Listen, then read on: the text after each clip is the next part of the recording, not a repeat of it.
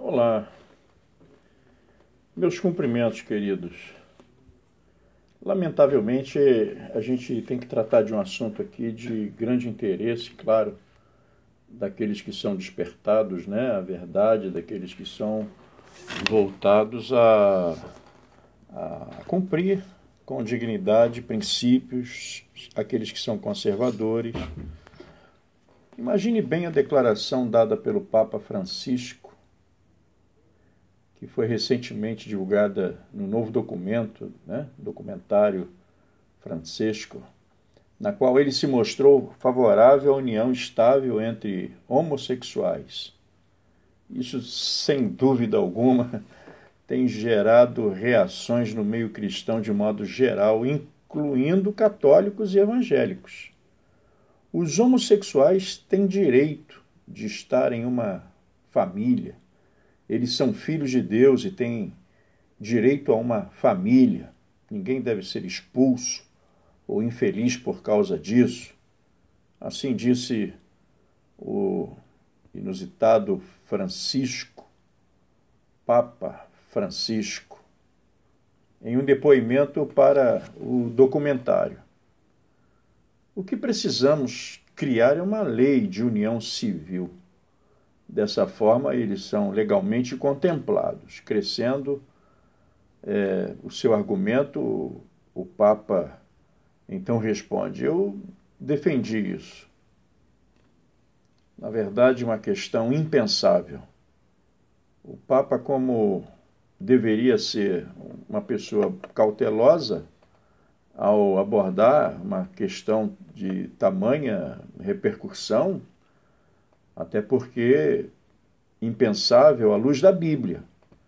Porém, a resposta a tal declaração está surgindo e, e na fala de um líder romano, como o pastor e evangelista Frank Graham, que atualmente é presidente da Associação Evangélica Billy Graham e também da Organização de Ajuda Humanitária Bolsa do Samaritano. Graham foi enfático em apontar que o apoio de Francisco à união civil entre homossexuais está em desacordo, em, em completo desacordo com a Bíblia. Acho esses comentários do Papa impensáveis à luz da palavra de Deus. Destacou o pastor em um texto publicado em sua página oficial do Facebook. A Bíblia ensina que quando Deus criou a raça humana, ele os criou macho e fêmea e os abençoou.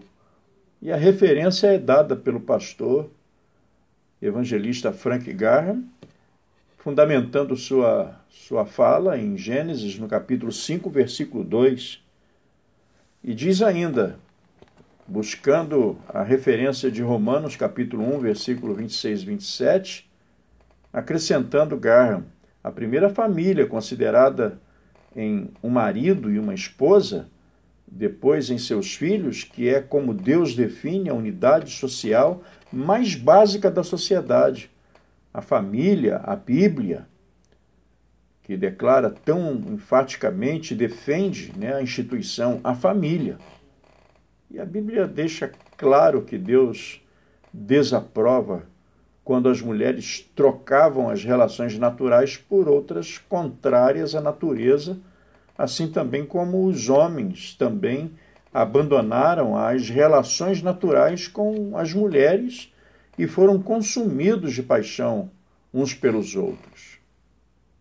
O pastor ainda lembrou que ter um posicionamento bíblico sobre a questão não envolve intolerância, e sim a expressão do amor de Deus, mas reafirmou que é preciso, é necessário reconhecer o pecado para então enxergar a salvação.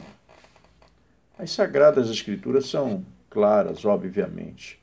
O amor de Deus é totalmente inclusivo. Ele ama cada pessoa, seja quais for, forem as escolhas que tenhamos feito que sejam contrárias ao seu padrão, explicou de uma forma bem objetiva e clara e buscando ainda a Bíblia na sua referência em Romanos capítulo 3, versículo 23, quando fala todos pecaram, e isso inclui a mim, claro, inclui a você também. Mas as boas novas são que Jesus Cristo veio a essa terra para salvar os pecadores, levando nossos pecados sobre si, de forma que até a cruz, quando Jesus caminhou e ali ele sangrou, morrendo e depois sepultado, e Deus o ressuscitou ao terceiro dia. Para quê? Para que sejamos salvos. Deus requer que nós nos arrependamos dos nossos pecados e não estejamos convivendo com eles. O que significa é que devemos nos afastar desses pecados, deixá-los para trás e, colocar nossa fé e também a nossa confiança em seu Filho, que é Jesus Cristo, Salvador do mundo, aquele que pagou a penalidade pelo nosso pecado. O pastor ainda ele enfatiza, continuando o seu raciocínio, explicando que a gravidade de tentar normalizar a homossexualidade. Tentar normalizar a homossexualidade é dizer que as sagradas escrituras são falsas, que nossos pecados realmente não importam e que podemos continuar vivendo neles se isso fosse verdade, então a morte, sepultamento e ressurreição de Jesus Cristo não teria sentido nenhum, não teria sido necessários. A cruz não teria sido em vão. Ninguém tem o direito ou a autoridade de banalizar o sacrifício de Cristo em nosso nome. Isso nós precisamos estar prestando atenção e nos alertarmos em relação a isso. Sim, Deus deixa claro que nos ama e deseja que sejamos parte de sua família, mas também nos diz como isso pode acontecer. A Bíblia diz: Arrependei-vos, pois, e convertei-vos, para que os vossos pecados sejam apagados para que venham tempos de refrigério da presença do Senhor. Atos capítulo 3, versículo 19. Então nós vamos ver o que o Papa falou e as reações que isso tem causado. Isso deve provocar você para que você possa pensar e ver qual reação nós devemos ter. Sim, por quê? A reação no universo católico, por exemplo, fez com que um arcebispo católico também respondesse às declarações de Francisco, desacatando que as palavras do Papa, ou seja, destacando que as palavras do Papa parecem revelar uma intenção separatista.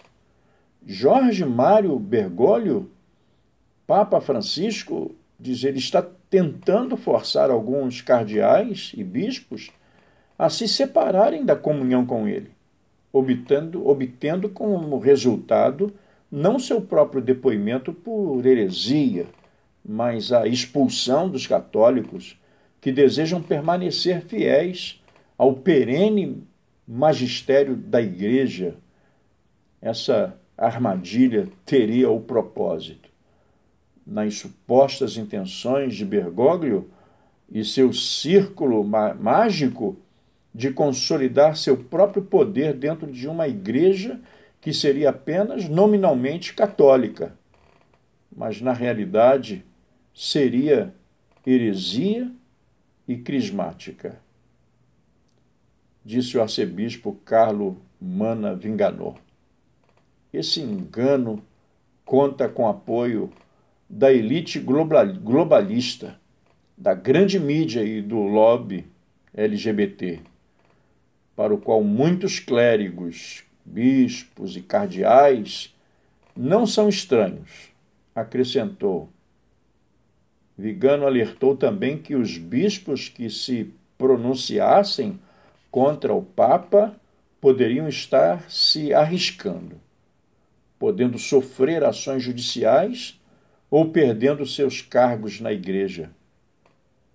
Um pronunciamento dos bispos contra, contra Begoglio em uma questão como a homossexualidade poderia levar a autoridade civil e processá-los criminalmente com a aprovação do Vaticano. Isso é uma vergonha pronunciada por alguém que diz ser um líder mundial católico que tem a Bíblia em suas mãos, uma demonstração clara de que ou está sendo vendido ou não conhece de forma alguma a ferramenta mais divina, mais gloriosa, a Bíblia Sagrada, que por sinal ele deveria ser mestre. Pense nisso.